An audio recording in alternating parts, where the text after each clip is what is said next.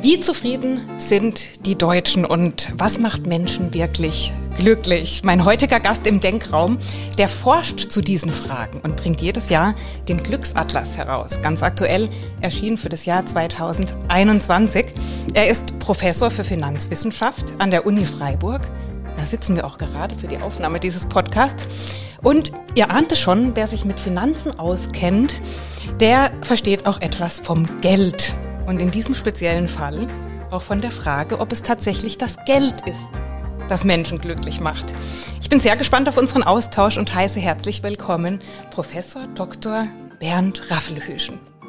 Ja, dann machen wir es mal ganz unformell, Hanna. Also moin und gehen wir gleich in Medias Res. Äh, Geld äh, macht nicht glücklich, sagt der Volksmund und der Volksmund ist statistisch gesehen quasi ein Analphabet. Ähm, es ist völliger Blödsinn, was da erzählt wird. Äh, Geld macht glücklich. Äh, und ähm, das wissen wir auch. Äh, wir wissen nur eines, Geld macht äh, glücklicher. Und jeder von uns ist, wenn er mehr Geld hat, auch glücklicher. Aber das, was da an Zunahme des Glücks oder der Zufriedenheit entsteht durch mehr Geld, ist abhängig davon, wie viel ich schon mal im Vorfeld habe. Also wenn ich ganz reich bin, dann ist der Zuwachs von einem Huni, den ich zufällig mhm. finde auf der Straße, äh, anders als der Zuwachs an Zufriedenheit, den ich als Sozialhilfeempfänger habe, wenn mhm. ich denselben Huni finde. Und äh, das nennen wir im Prinzip den abnehmenden Grenznutzen des Geldes. Also Geld hat einen Grenznutzen für jeden von uns, mhm. der positiv ist. Aber je mehr ich habe, desto weniger schafft mir ein Euro mehr an Zuwachs in Zufriedenheit.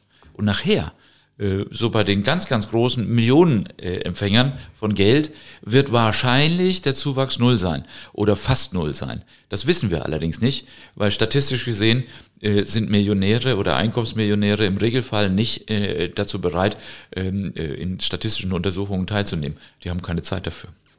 Das ist ja spannend. Du hast jetzt von Nutzen gesprochen im Zusammenhang mit der Zufriedenheit und im Zusammenhang mit dem Glück. Ich glaube, das sind zwei Begriffe, die müssen wir differenzieren, oder? Ja, alle drei eigentlich. Ne? Also, also Glück, Glücksforschung, mhm. also die Happiness Economics, äh, die, die, die wir aus Amerika ja importiert haben, denn 2015 hat ja der Dieden äh, seinen Nobelpreis dafür bekommen. Äh, die Glücksforschung äh, heißt tatsächlich im angelsächsischen Happiness Economics und im Grunde genommen handelt es sich eigentlich um einen Übersetzungsfehler. Äh, denn Happiness Economics mit Glücksforschung zu übersetzen, ist schlicht falsch, denn was wir untersuchen, ist nicht das Glück, sondern die Zufriedenheit. So, was ist statistisch gesehen der Unterschied? Das ist ganz einfach. Ich kann Glück haben und bei Rot über die Ampel laufen und das überleben. Ich kann aber auch mhm. Pech haben und es kommt ein Auto und erfasst mich. Das ist Glück und Pech. Ich kann Glück haben beim Lotto gewinnen und eine Million gewinnen äh, und ich kann das Pech haben, ständig nur zu zahlen und nichts zu gewinnen. Äh, diese Wahrscheinlichkeit, einen Lottogewinn zu machen, die kann dir jeder Statistiker im ersten Semester oder jeder Student im ersten Semester ausrechnen. Ähm, insofern ist Glücksforschung. Wobei das äh, ist ja das englische Luck, oder? Im Vergleich zu Happiness, oder? Nee, genau das Gegenteil. Happiness ist Glück. Ja. Äh, aber Zufriedenheit, ja, Lucky Man, genau. Mhm. Der Lucky Man ist der, ist der glückliche Mann. Der, der erratisch Glückliche. Der, ja. der sozusagen zufällig mhm. Lottogewinn mhm. macht oder der zufällig bei Rot über die Straße geht und überlebt. Ja. Das ist der Lucky Man oder Lucky Woman. Mhm. So, äh, äh und, und insofern ist Glücksforschung jetzt falsch, weil Happiness Economics hätten wir übersetzen müssen mit Zufriedenheitsforschung. Mhm. Denn das ist das eigentliche, was dahinter steht, Zufriedenheit. Ne? Der, der Pursuit of Happiness, ähm, den die Amerikaner sogar mhm. in, die, in die Verfassung geschrieben haben, äh, hat nichts damit zu tun, dass ich einen Anspruch habe auf einen Lottogewinn sondern ich habe einen Anspruch auf die Herstellung von Zufriedenheit in meinen persönlichen Verhältnissen. Das ist das, was man damit meint. So, und diese Zufriedenheit, die ist wiederum abhängig von Geld, hast du herausgefunden. Das ist genau der Punkt. Deshalb hat auch der Glücksatlas eigentlich die Fehlübersetzung mitgetragen, mhm. denn der Glücksatlas ist gar kein Glücksatlas. Der Glücksatlas ist ein Zufriedenheitsatlas. Mhm. Wir messen die Zufriedenheit von Menschen. So, äh, wie machen wir das? Naja, das ist einfach eine äh, ne, ne Umfrage, wenn man es genau nimmt. Ja. Wir fragen Menschen auf der Skala von 0 bis 10, wie zufrieden bist du? Äh, 0 heißt, da ist nicht viel. Das ist nichts sozusagen. Ich bin, ich bin der Depri. Ne? Mhm. Ich bin mhm. der, der wirklich in totaler Depression äh, alles nur schwarz sieht. 10 heißt, ich bin sozusagen Hans im Glück. Ich habe alles, was ich will. Die Zufriedenheit ist das höchste Maß, das ich überhaupt realisieren kann. Besser geht's nicht, auf gut Deutsch. So, und jetzt schätzt jeder sich ein, das könntest du jetzt auch machen, äh, äh, auf der Skala von 0 bis 10, wie zufrieden bist du? So, wenn ich dich das fragen würde, was würdest du jetzt sagen? Da würde ich 9,5 sagen, aber auch nur, weil mein Mann mich das gestern gefragt hat und entsprechend bin ich vorbereitet, deswegen kommt das jetzt so aus der Pistole geschossen. Das ist sehr gut, aber äh, du kannst nur 9 oder 10 sagen. Ach was so, sagst du Menschenskinder. dann? Also es gibt nur die ganzzahligen. Ja gut, ein bisschen Luft nach oben muss bleiben, dann Also eine sagst 9. du 9. Ja. Gut, das hätte ich so geahnt. Äh, ähm, so, jetzt frag, frag, frag, frag mich mal, wie viel ich habe. Wie zufrieden bist du, Bernd, auf einer Skala von 0 bis 10? Ja, und jetzt gibst du die Antwort für mich. Ich hätte auch so eine 9. Ja, Ja. ich schwanke immer zwischen 9 und 10. Also ja, außerhalb von Corona war ich immer bei 10 eigentlich. Aber okay, jetzt können wir sagen, okay, ich bin ein bisschen gedämpfter und du ja auch. So, jetzt ist, ist natürlich die Frage, warum machen wir das? Warum sagen wir 9? Warum sagt ein anderer 7? Warum sagt mancher vielleicht 5? Äh, ähm, warum sagen die häufigsten, also der Medianwert, 7? Äh, warum ist sozusagen der Durchschnitt 7,2 oder 7,1? Äh, warum sagen wir das also? Woher kommt die subjektive Einschätzung äh, unseres Zufriedenheitszustandes? So, und dann gehen wir hin und fragen dieselben Menschen, die das angekreuzt haben, auf der Skala von 0 bis 10, fragen wir jetzt aus. Und zwar fragen wir sie oh, hunderte von Fragen mit, mit Dutzenden von Unterfragen äh, über ihre persönlichen Verhältnisse. Denn nochmal, ein Wissenschaftler interessiert sich nicht dafür, ob du jetzt neun oder zehn oder acht bist. Das ist uns eigentlich, sorry zu sagen, aber völlig egal. Ähm, die Wissenschaft kennt nur eine wirkliche Frage. Und das ist warum. Warum bin ich neun? Warum bin ich sieben? Ja. Gibt es Gründe für Zufriedenheit? Denn das ist das Einzige, was uns wirklich interessieren würde. Wenn es nämlich Gründe gäbe, dann könnten wir ja helfen, zufriedener zu werden. So, und deshalb brauchen wir die Gründe. Warum kreuzt der 7, 8, 9 oder 10 an? Also fragen wir die Leute aus. Wir fragen sie nach ihrem Einkommen. Wir fragen sie nach ihrem Vermögen. Wir fragen sie nach ihrem Vermögen, wie sie es angelegt haben. Wir fragen sie sogar darüber aus, äh, Inland, Ausland. Wir fragen sie über ihre familiären Verhältnisse, über ihren Freundeskreis. Wir fragen sie darüber aus, ob sie einen Hund haben oder nicht haben. Wir fragen sie aus darüber, ob sie ins Kino gehen oder ins Theater oder in die Oper. Wir fragen sie aus über ihren Gesundheitszustand, wie sie ihren Gesundheitszustand einschätzen. Äh, wir fragen sie darüber aus, äh, was sie für ihre Gesundheit tun. Wir fragen sie darüber aus, ähm, ähm, kannst du dir vorstellen, alles, was an objektiven Lebensumständen diese Menschen begleitet, darüber fragen wir sie aus. Und das tun wir seit 1983, jedes Jahr dieselben Menschen. Es sei denn, sie sind zwischenzeitlich gestorben, dann können wir natürlich nicht das machen. Aber das sind Panelstudien. Äh, äh, diese Panelstudien benutzen wir, um eine Zeitreihe von Gründen für Zufriedenheit zu entwickeln. So, und äh, das sind natürlich jetzt die Variablen, die uns erklären, objektiv, warum man zufrieden ist. Ja. Also objektive Zustände des, der Person, die erklären, warum er sich subjektiv äh, wie zufrieden empfindet. Und diese Korrelation, das ist das Zentrum des Glücksatlases. Und dafür gibt es sogenannte Determinanten, glaube ich, habe ich mal aus deinem Sprachgebrauch gehört, also Einflussfaktoren für diese Zufriedenheit. Und ich meine, ich hätte auch mal von dir gehört, dass es irgendwie so eine 5G Phrase gibt, Ja. wo sich dann eben diese fünf Einflussfaktoren, vielleicht sind es die Haupteinflussfaktoren, dahinter verbergen. Das ist, das ist tatsächlich so, dass diese G-Regel nichts mit Corona zu tun hat, sondern Ja. die ist schon 15, ja, zehn, zehn Jahre, glaube ich, alt. Äh, bei der Vorstellung des ersten Glückla Glücksatlases hatten wir weil man ja Journalisten das erklären muss. Und man muss Journalisten, sagen wir mal, Statistik erklären. Das, Ja. ist, das ist schon ein schwieriges Unterfangen oft. Äh, also braucht man irgendwie, sagen wir mal, Illustration. Und die Illustration, die uns am, tatsächlich am Abend vor, vor, vor der Pressekonferenz eingefallen ist, äh, oder mir eingefallen ist, das, das ist tatsächlich von mir. Denn der Glücksatlas selbst ist natürlich eine Studie, die ein bisschen so das nachäfft, was die Amerikaner schon immer gemacht haben. Aber das stammt tatsächlich von mir. Das waren die vier Gs. Die Vier vier Gs. Gs des Glücks.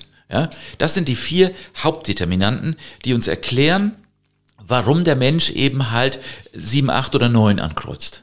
Ja, diese vier, äh, sagen wir mal, Clustervariablen nennen wir das in der Statistik, also zusammengefasste Variablen, äh, die äh, den Bereich G wie Gesundheit abbilden, den Bereich G wie Geld, was wir eben ja schon hatten, den Bereich G wie Gemeinschaft äh, und dann zuletzt den Bereich G wie Mentalität. Äh, und da das kein G war, haben wir das als genetische Disposition Mhm. irgendwie äh, eingegeht. Und so hatten wir unsere vier Gs. Wobei die Genetik, also ich äh, habe auch äh, Daniel Kahnemann gelesen, der sagt, die Genetik ist ja tatsächlich in Form der Temperamente, die ein Mensch hat, tatsächlich ein Einflussfaktor. Das war für mich was komplett Neues. Ja, es ist sogar einer der ganz großen Einflussfaktoren. Also, und da muss man, äh, sagen wir mal, als Statistiker auch ein bisschen Demut zeigen, denn wir können ja vieles erklären. Aber dieses mentale, das genetische in der Disposition, bin ich also der, der das Glas äh, halb voll oder halb leer sieht, was ja objektiv derselbe Zustand ist, Ja. aber subjektiv in der Wahrnehmung genau das Gegenteil äh, eigentlich induziert. Äh, diese Frage ist, ist äh, mitentscheidend beispielsweise alle für, für alle möglichen Region-Rankings, für alle möglichen äh, Dinge, die wir eben halt nicht erklären können. Es ist das weiße Rauschen in der Statistik, das Unerklärte, was wir da hinschieben, weil wir wissen, es muss irgendwo im Menschen selbst liegen. Äh, während wir Geld messen können. Wir wissen ja, wie reich ein Mann oder eine Frau ist. Wir wissen auch, wie viel, wie gesund jemand ist oder wie er sich einschätzt. Wir wissen auch, wie viel Güter er hat äh, in dem Bereich. Also das ist alles objektiv. Aber es bleibt diese subjektive Komponente der genetischen Disposition. Äh, aber ich denke mir, wir sollten vielleicht erstmal mit den objektiven Dingen anfangen, bevor wir uns in diesen Wischiwaschi-Raum äh, des weißen Rauschens sozusagen äh, reinbegeben. Das heißt, wir haben Geld, wir haben Gemeinschaft und Gesundheit und Genetik. Das sind die. Das Vier sind die, Gs. die vier Gs. Ja? So, und die, das erste G ist, ist G wie tatsächlich Gesundheit. Äh, Also ein, ein, ein, ein, ein kranker Mensch fühlt sich nicht besonders zufrieden und glücklich. Ja? Äh, Wobei das natürlich die Volksmeinung so darstellt. Und auch hier ist statistisch gesehen die Volksmeinung etwas daneben. Denn äh, wir haben natürlich in den Panelstudien, das sind ja zigtausend Menschen, die wir da jedes Jahr fragen, haben wir viele Menschen, die noch nie gesund waren. Also die von Anfang an behindert waren oder die von Anfang an krank waren und chronisch krank waren oder die von Anfang an und so weiter. Und äh, interessanterweise gibt es in der Varianz der Zufriedenheit in dem, was man ankreuzt, kaum Unterschiede zwischen jemandem, der schon immer krank war oder schon immer behindert war und dem, der schon immer gesund war und sich so auch eingeschätzt hat. Äh, denn, denn tatsächlich ist, ist der objektive Gesundheitszustand gar nicht so das wirklich Entscheidende. Das wirklich Entscheidende ist, was mache ich draus aus meinem äh, äh, Leben?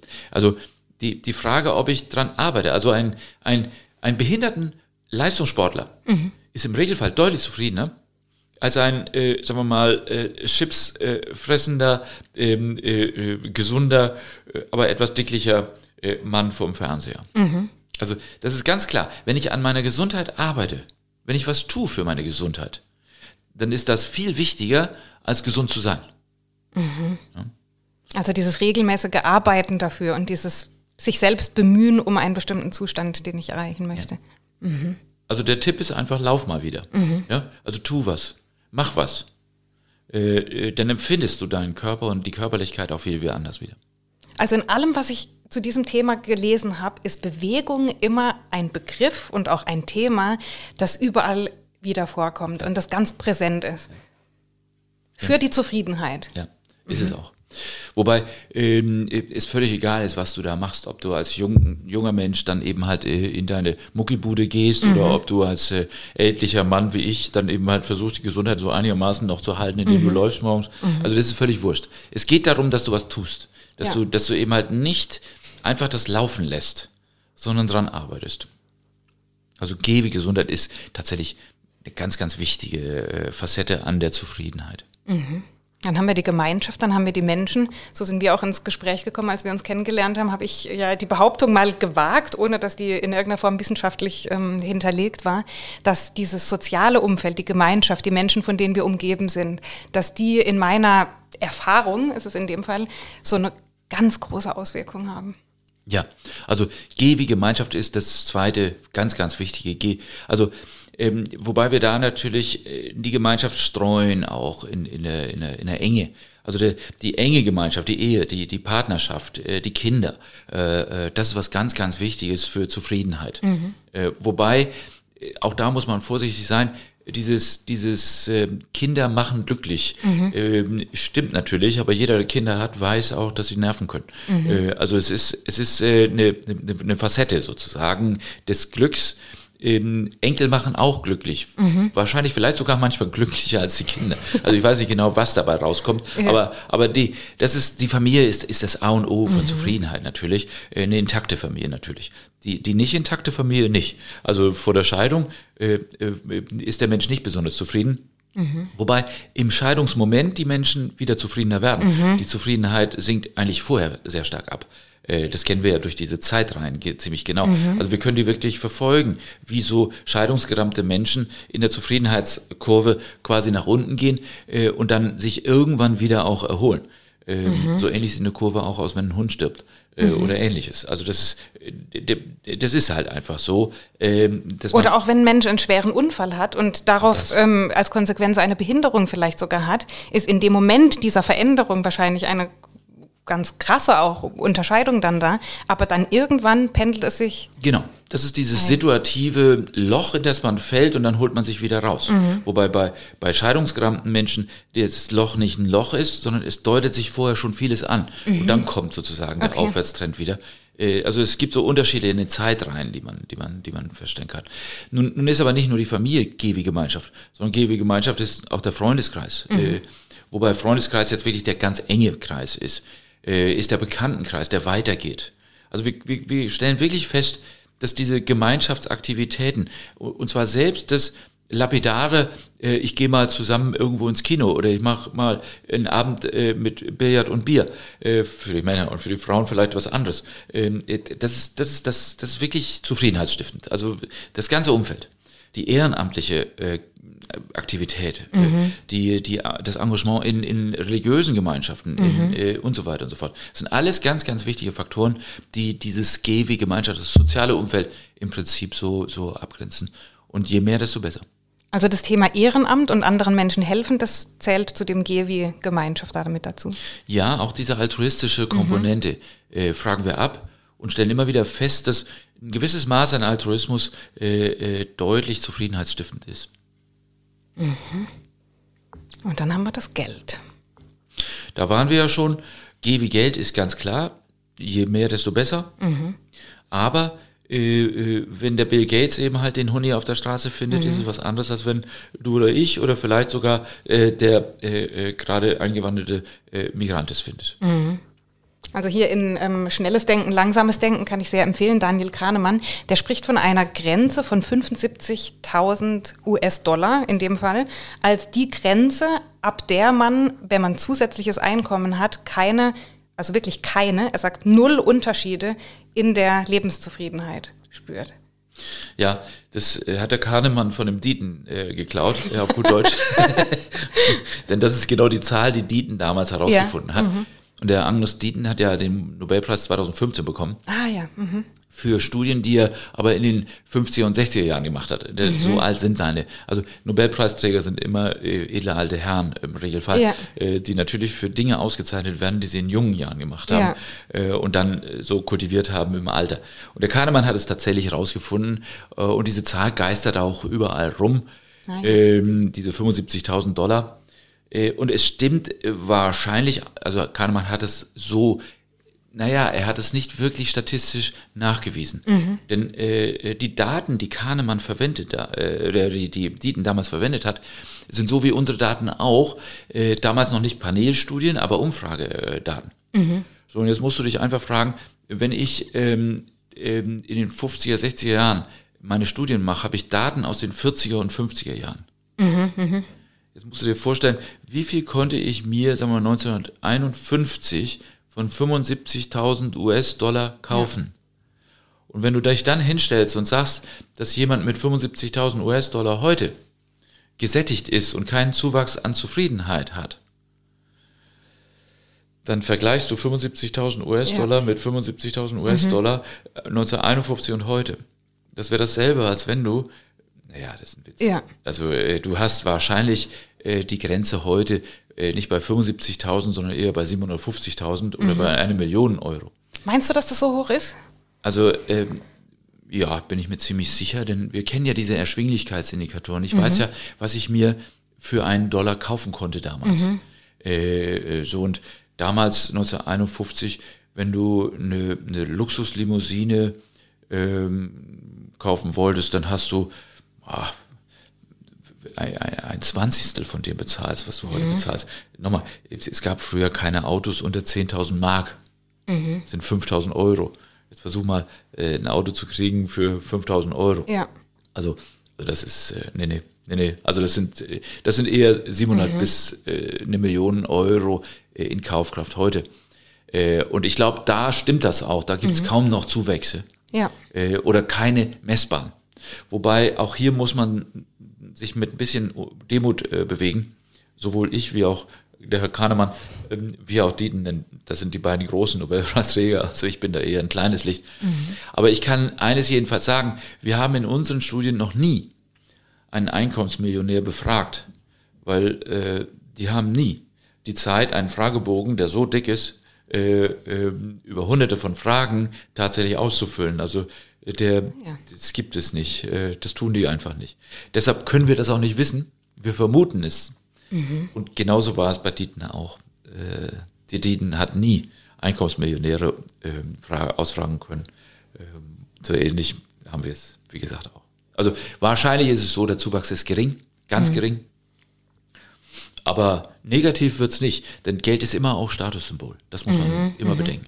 Also, also ich habe äh, selbst bei Einkommensmillionären, äh, wenn ich Lohnverhandlungen mache mit diesen, äh, immer den Anspruch, dass die mehr haben wollen. Mhm. Äh, und zwar nicht mehr haben wollen, weil sie großartig viel mehr Nutzen haben. Aber es ist eben halt, dass der andere doch auch fast so viel verdient wie man selbst. Also mhm. da vergleicht man sich dann eben halt in, in der Einkommensregion. Das ist total spannend. Du hast gerade das, das, Thema Status angesprochen und ich habe zwei Zitate mitgebracht. Eins von eben diesem Kahnemann, der sagt, zufrieden mit sich ist der Mensch nur, wenn er mehr erreicht als andere. Also seine Einschätzung, ob er zufrieden ist, hängt auch damit zusammen, wie zufrieden andere sind.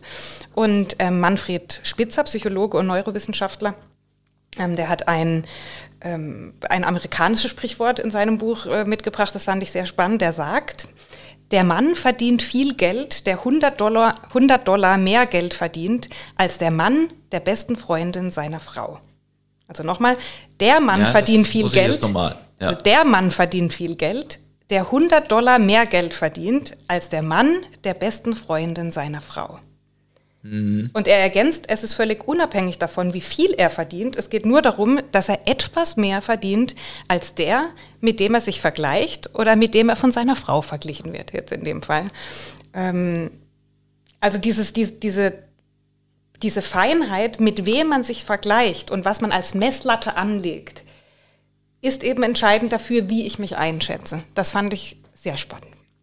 Ja, wobei letztes war amerikanisch. Ne? Ja. ich meine, äh, da, dazu, gar nicht so recht. Doch, dazu muss man ja wissen, was der Mann der besten Freundin äh, ja. seiner Frau verdient.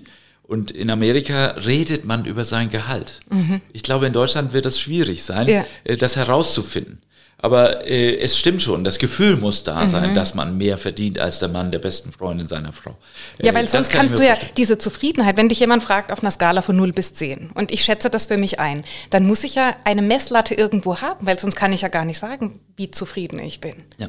Ja, ja, ist genau der Punkt. Äh, aber äh, eins ist jedenfalls klar, was Kahnemann meint und, und äh, adressiert ist die relative Einkommensposition, äh, mhm. die ich vergleiche. So, äh, und das stimmt. Äh, und die relative Einkommensposition muss natürlich nah sein. Ich würde mich als Durchschnittsverdiener ja nie mit dem Einkommensmillionär vergleichen, denn das ist nicht die Region, die wirklich für mich relevant ist. Mhm. Für mich ist relevant die nähere Region, also äh, das, der nahe um, um, das nahe Umfeld.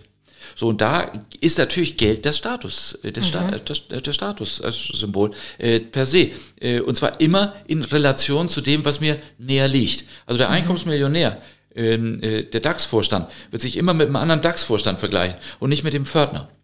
Ja? Mhm. Äh, der Pförtner wird sich mit, mit dem Kollegen Pförtner vergleichen äh, und mit denen, die äh, vielleicht in den unteren äh, Lohngruppen stecken. Mhm. Also es ist eine Relation. Und da geht es natürlich darum, dass die relative Einkommensposition und vor allen Dingen die Veränderung der relativen Einkommensposition, mhm. das ist eigentlich das Entscheidende, oder der Ausblick auf eine Veränderung der relativen Einkommensposition, dass das viel, viel äh, ausmacht. Ansonsten sind Einkommenserhöhung oder auch Veränderungen der relativen Einkommensposition äh, ne, never ending story. Denn tatsächlich vergesse ich sehr schnell, woher mhm. ich kam. Und äh, gewöhne mich daran, dass ich mich dann in der nächsten Stufe, die ich erreicht habe, äh, auch wieder mit denen vergleiche, die in der nächsten Stufe schon mhm. wieder sind. Und die andere Stufe habe ich vergessen. Also die Threadmill äh, wird immer wieder äh, äh, bemüht und äh, es ist halt so. Ähm, wobei, nochmal, relative Einkaufsposition ist eines, aber mhm. äh, das, was ich mir leisten kann an Gütern, das andere. Und Geld ist halt das, dass ich Kaufkraft habe. Mhm. Ja? Dass ich mir meine, meine, mein Umfeld gestalten kann. Dass ich mir vielleicht äh, mit meiner Familie mein, mein Reihenhäuschen leisten kann mhm. und einen Garten habe. Ähm, dass, äh, diese Ziele sind ähm, in Relation zu dem, was meine Leistungsfähigkeit ist, meistens abgesteckt äh, und ähm, passen dann auch nachher. Das heißt, Geld und eben diese 4G, die sind Einflussfaktoren für die Zufriedenheit. Das heißt, man kann wirklich sagen, Geld macht zufrieden. Das wäre eine Aussage, die du unterschreiben würdest. Ja, aber immer im Zusammenhang mit den anderen Faktoren. Mhm. Ja? Okay. Äh, denn nochmal, wir haben diese drei objektiven Rahmenbedingungen, mhm. die drei Gs, die objektiv absteckbar ja. und messbar sind. Ich kann eben halt Geld messen. Äh, ich kann Gesundheit auch messen. Mhm. Äh, ich kann auch Gemeinschaft messen, indem ich Aktivitätsskalen mhm. entwickle. Äh, das kann ich alles statistisch messen. Das vierte G, die, die genetische Disposition, die kann ich nicht messen. Ja. Das ist in der Statistik letztlich das, was ich nicht durch die objektiven Variablen mhm. erklären kann. Also ich versuche zu erklären, warum du sechs, sieben, acht oder neun ankreuzt. Durch die objektiven Dinge. So, und ich kann mit einer hohen Wahrscheinlichkeit dann einschätzen, aufgrund der objektiven Variablen, was du ankreuzen würdest. Also, wenn du mir sagst, was, was du verdienst, wie gesund du bist, was du tust, wie du und so weiter. Wenn ich also all die ganzen Antworten auf die Fragen habe, die ich dir gestellt habe, mhm. könnte ich dir sagen, was du wahrscheinlich ankreuzt. Äh, aber Verstehe. die Restwahrscheinlichkeit, dass ich mich vertue, mhm. das ist das, das ist der Störterm in der Statistik, ja, der, das Erratische. Und diese erratisch, die, diese erratische Störung äh, ist letztlich nicht erklärbar, muss mhm. also von woanders kommen als von objektiven Dingen. Und das ist das, was in unseren Köpfen passiert. Die Disposition, mhm. das halbvolle oder halbleere Glas. Das, äh, ich bin eben halt so ein Hans im Glück-Typ. Mhm. Ja? Der hat ein Pferd gegen alles oder ein Klumpen Gold gegen, gegen, gegen ja. nichts getauscht, aber war trotzdem glücklich. Mhm. Ja? Äh, ähm, während, äh, wenn, wenn du da mit Depri reingehst, Hans im Glück wahrscheinlich äh, ziemlich schnell äh, Selbstmord gemacht hätte. Mhm. Also das ist das Entscheidende. Wie, wie bin ich sozusagen da drauf? So und äh, tatsächlich äh, geht es dann in der Glücksforschung natürlich darum, ähm, nicht die Frage Geld macht glücklich, sondern die Frage ist, wie trägt Geld zur Zufriedenheit bei? Ja. Oder wie trägt Gesundheit zur Zufriedenheit mhm. bei? Und die Antwort kann ich nur im Zusammenhang mit den anderen Dingen stellen ja. und, und, und beantworten und geben. Also, also deshalb ist die eigentlich statistisch zentrale Frage, die ich, die ich habe, nachdem ich die Gs quasi adressiert habe, ist die Frage, wie, wie, wie hängen die, also wie sind sie verknüpft? Mhm. Und dazu logarithmieren wir alles. Ja. So, oder, anders gesagt, wir stellen uns die Frage, sind die Gs additiv verknüpft oder mhm. sind sie multiplikativ verknüpft? Mhm, mh. Also, also kann ich erklären, warum du 7, 8, 9 bist, indem ich sage, naja, ich nehme die Antworten auf G wie Geld äh, äh, und dann sage ich plus G wie Gemeinschaft, plus G wie äh, äh, Gesundheit, plus G wie genetische Disposition. Also äh, muss ich alles nur zusammenfügen, summativ, additiv. Mhm. Dann würde Geld glücklich machen. Dann wäre die Antwort, Geld macht glücklich. Ja. Je mehr, desto besser.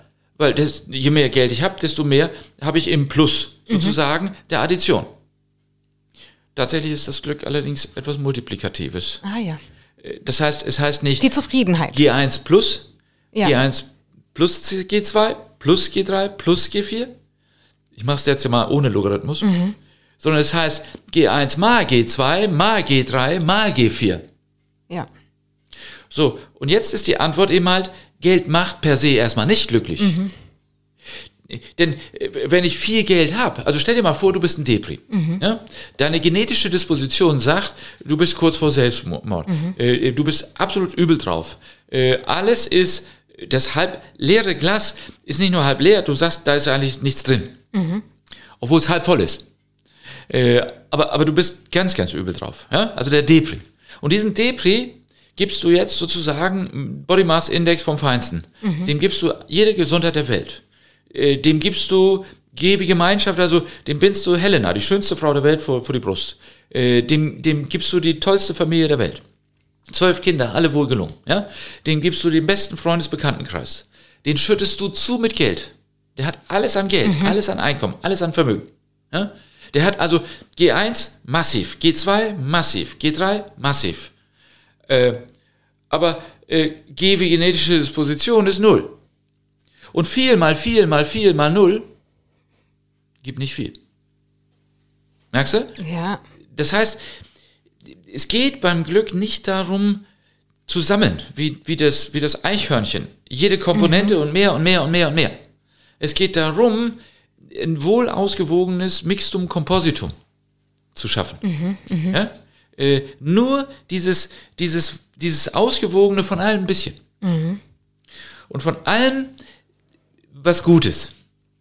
Das macht zufrieden.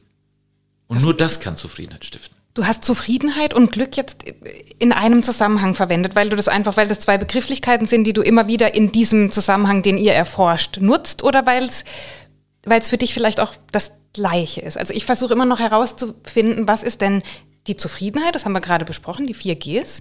Und was ist im Vergleich dazu das Wohlbefinden, glaube ich, dass das das Glücksgefühl, was vielleicht eher ja auch so was Situatives ist, wo ich sage, ich erlebe etwas und in dem Moment empfinde ich, weil es vielleicht auch eine Emotion ist, empfinde ich Glück. Und die Zufriedenheit, also meine Idee, ist vielleicht eher ein Zustand, ist vielleicht eher etwas, das ich so grundsätzlich annehme, dass das so ist, wohingegen Glück eben etwas sehr Schwankendes sein kann und etwas Situatives eher. Klar, und so, so wird's ja auch eigentlich verwendet im Sprachgebrauch. Mhm. Äh, ich mache eigentlich denselben Fehler jetzt im Podcast genauso, wie, wie, wie wir beim Übersetzen von ja. Happiness Economics gemacht haben. Ja. Nämlich ich, ich, ich bringe die beiden Begriffe durcheinander. Ja. Und das tue ich auch. Äh, in meinem normalen Ausdruck bringe ich es durcheinander. Ja. Im Schriftlichen nicht. Ja. Äh, da bleibe ich beim, mhm. beim, beim Genauen. Aber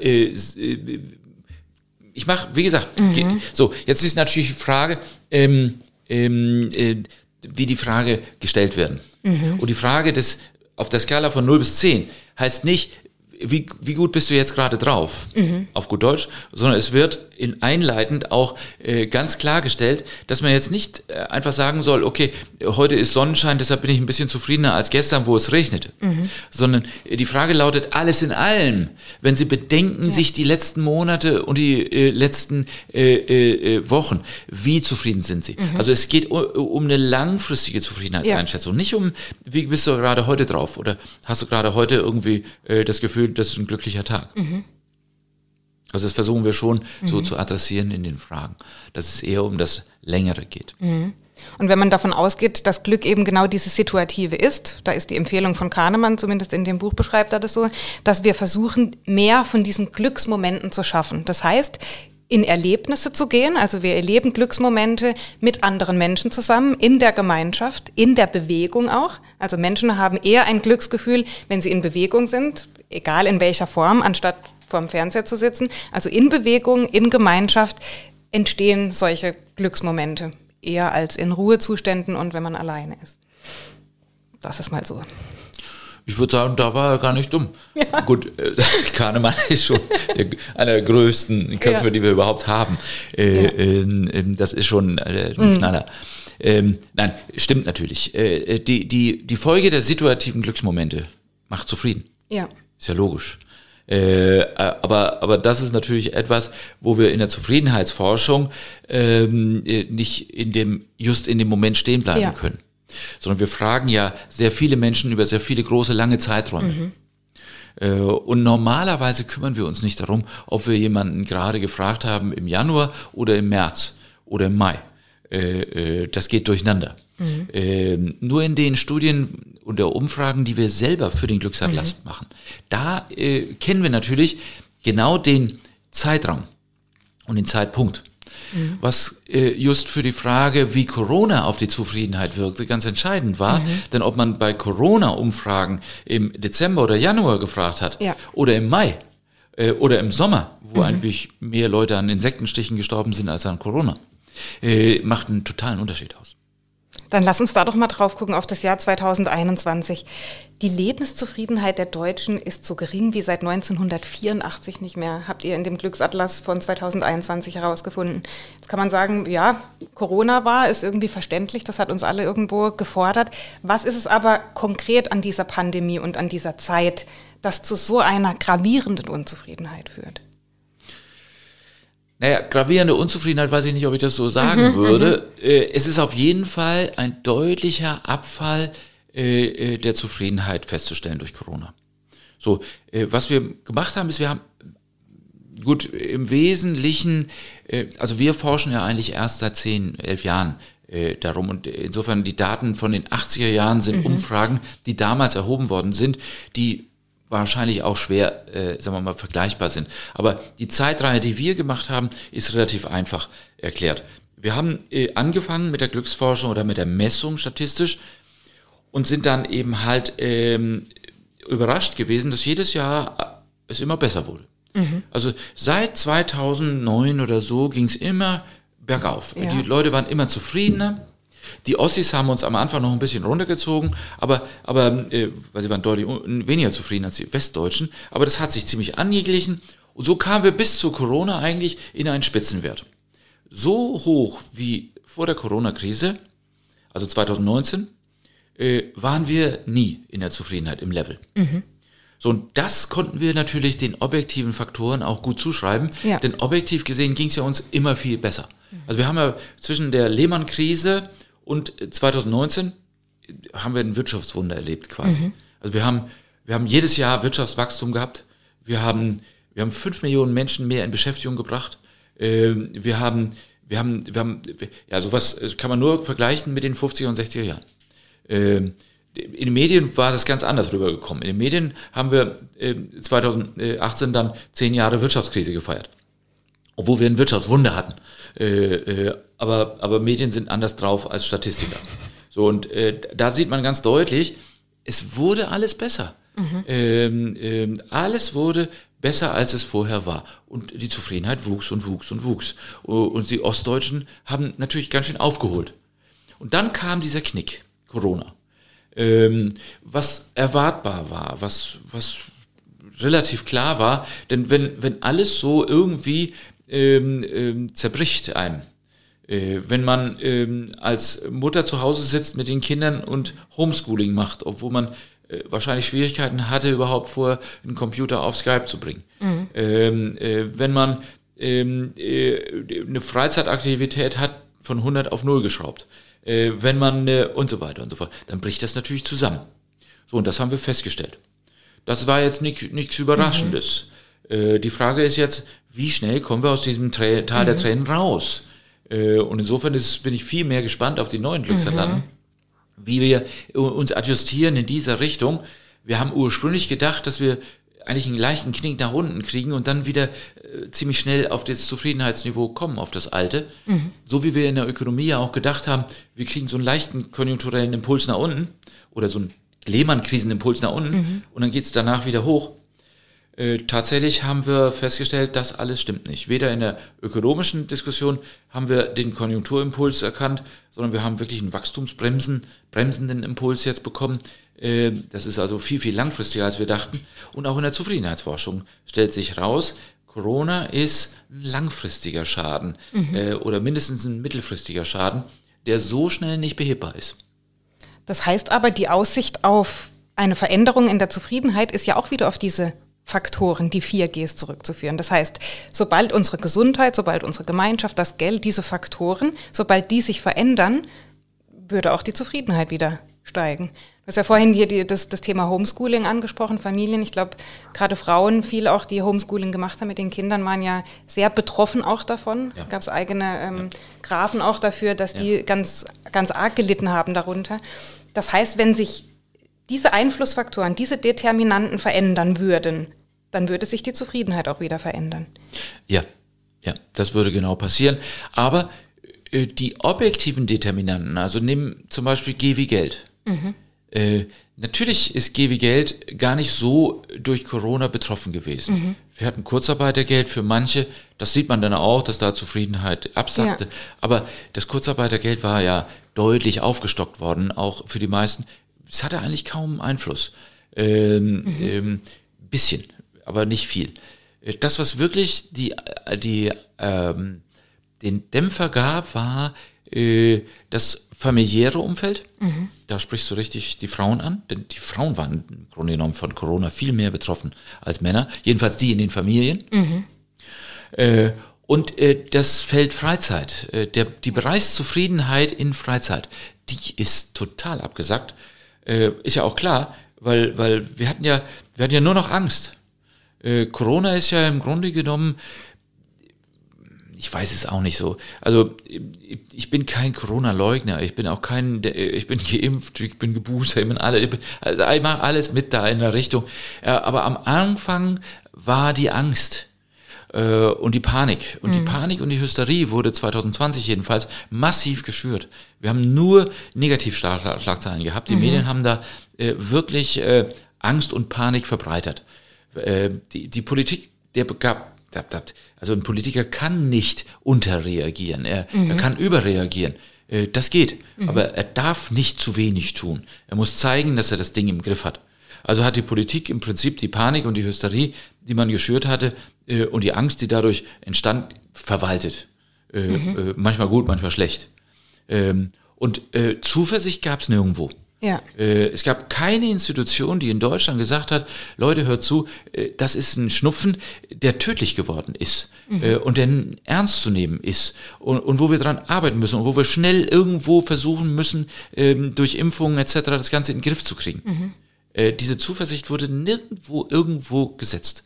Ähm, ich hätte mir das ein bisschen von den Kirchen vielleicht dafür gewünscht, mhm. dass die den Job mal ernst nehmen, die sie wirklich zu tragen haben. Mhm. Aber auch da war null. Es war nirgendwo zu sehen, dass irgendwer sagte, Leute, äh, das geht schon noch klar. Mhm. Äh, wir haben das erste Wirtschaftswunder mit Tuberkulose gemacht. Da sind die Leute ja. auch infektiös gestorben. Und die Leute sind nicht nach Hause gegangen, sondern sie haben Deutschland wieder aufgebaut. Ähm, äh, jemand, der so sich hingestellt hat und gesagt hat, das schaffen wir. Äh, deshalb war Frust und Panik. Und mhm. so kommt auch der Abfall.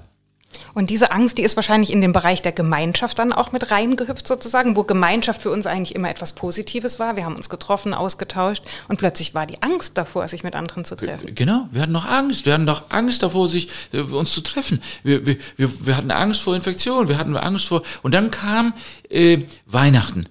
2020. Äh, mhm. Ähm, nun muss man sich vorstellen, die, also statistisch gesehen war die erste Welle der Pandemie äh, gar keine Pandemie. Äh, die erste Welle war ein Witz im Verhältnis zu dem, was die zweite Welle war. Mhm. Und die zweite Welle war die erste pandemische Welle. Ja. Also da starben fast 1000 Menschen am Tag. Ja? Äh, in den in Spitzentagen. Mhm. Ähm, das war in der ersten Welle äh, äh, vielleicht 200. Also die, die, die, das Weihnachten Neujahr 2020, 21, da hat es uns wirklich gebeutelt. Das war hart. Und da hatten wir auch in den Krankenhäusern wirklich äh, Notstände. Mhm. Ähm, aber, und da ist auch schon der Unterschied zu der ersten Welle, die keine war, ähm, die, die erste große Welle, die pandemische Welle Weihnachten, äh, Neujahr 2020, 2021, äh, war schon wieder mit Hoffnung gefüllt. Mhm. Denn wir wussten ja, dass es einen Impfstoff gab. Wir wussten ja, dass er kommen würde. Wir wussten, die Forschung waren so weit. Es war natürlich genetische Forschung. Äh, ja. die wir eigentlich in Deutschland ja gar nicht haben wollen, weil das finden wir ja IFUIBA. Äh, die wollten wir ja eigentlich verbieten in Deutschland. Jetzt hat es uns gerettet. Gott sei Dank haben wir es nicht verboten. Äh, mhm. Äh, also, also da muss man ganz klar sagen, diese Esoteriker mit äh, genetische Forschung dürfen wir nicht tun. Die sollte man prügeln. Denn wir haben es geschafft. Ähm, so, und dann gingen wir mit Hoffnung aus der großen Welle 2021 raus. Mhm. So, und jetzt könnten wir eigentlich auch viel Hoffnung haben. Mhm. Äh, stattdessen machen wir Omikron-Panik. Mhm. Äh, Omikron ist, ist eine Variante, die deutlich harmloser ist als das, was wir vorher erlebt haben. Äh, wir, wir ist deutlich infektiöser, natürlich, wir infizieren uns. Aber nochmal, Leute, wir müssen da durch. Und irgendwann müssen wir klar machen, äh, dass das auch geht, dass wir die Zuversicht haben müssen, dass das machbar ist. Äh, und wir brauchen Leute, die dieses Zutrauen irgendwo sehen. Äh, und das äh, ist jetzt adressiert an die Politik. Und mhm. wenn das kommt, mhm. dann wirkt das viel mehr ja.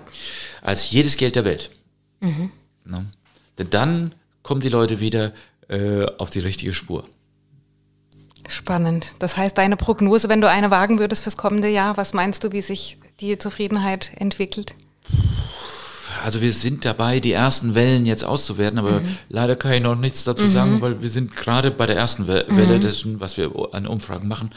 Aber es wird spannend, glaube ich, wenn man vergleicht, wie die Monate sich entwickeln von jetzt, äh, also Januar äh, 22 bis in den Sommer rein. Den Vergleich haben wir nämlich schon durch den, das letzte Jahr. Auch mhm. im letzten Jahr haben wir Umfragen gemacht von Januar bis in den Sommer hinein. So, und im Vergleich können wir vielleicht dann, ja, vielleicht äh, die Zuversicht schüren. Also ich höre da eine Zuversicht raus für alle, die zuhören, für alle, die zusehen. Ich glaube, die ist ganz deutlich spürbar und ich glaube, wir brauchen sie auch im Moment ganz arg. Vielen Dank, lieber Bernd, für das besondere Gespräch. Ich habe sehr viel gelernt und ich glaube, alle, die zugehört und zugesehen haben, auch. Danke dir. Gerne, Anne. Und ich mache dir jetzt einen Kaffee. Gerne, das machen wir.